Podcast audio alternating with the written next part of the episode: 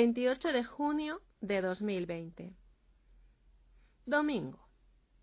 Mi mesa sigue siendo un desastre. Papeles, recuerdos. Libros, recuerdos. Cables, recuerdos. Sardinas en un estuche, recuerdos. Gel, café. He estado jugando con un palillo sobre la espuma del café. Primero estiré hacia los extremos. Luego intenté controlar el resultado. Parecía una mala copia de un coronavirus.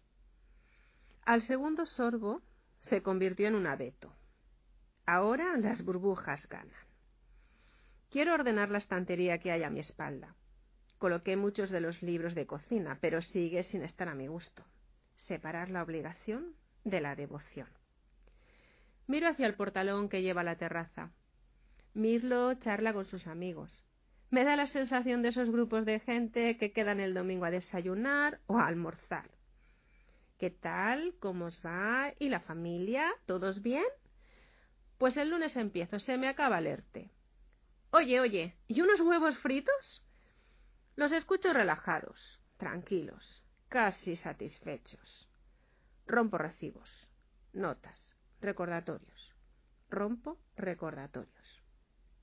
Aquí las alegaciones. En esta carpeta las actas.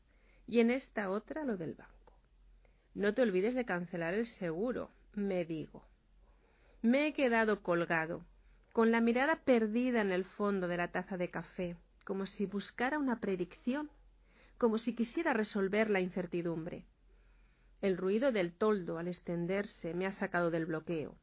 El sol ya está ahí y yo sigo rompiendo recordatorios. No me olvides. Hay que ganarse la vida, dice, ganársela, como si fuera un partido de vencedores y vencidos, ganársela, como si la vida no fuese lo único que sólo podemos perder. Ánimo y suerte.